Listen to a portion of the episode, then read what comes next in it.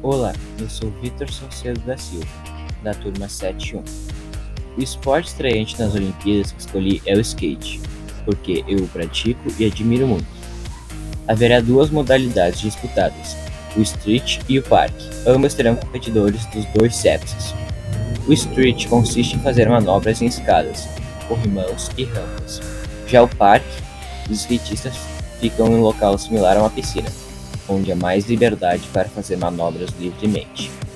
Também há outras modalidades, as quais não serão disputadas, porque somente o Street e o Park são disputados em competições. As outras são o Downhill, Downhill Slide, Vertical e Mini Rampas. Os atletas recebem as notas por meio de um corpo de juízes, em ambas as modalidades, e estes premiam o atleta com as melhores manobras. Por mais que o atleta caia, isso não interfere em sua nota.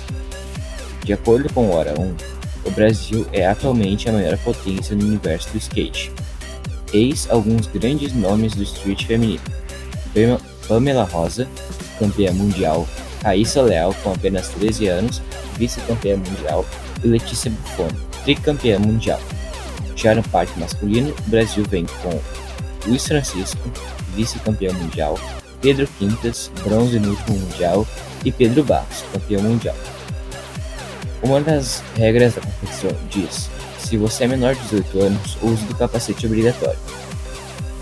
Letícia Buffon, nascida no dia 13 de abril de 1993, em São Paulo, capital.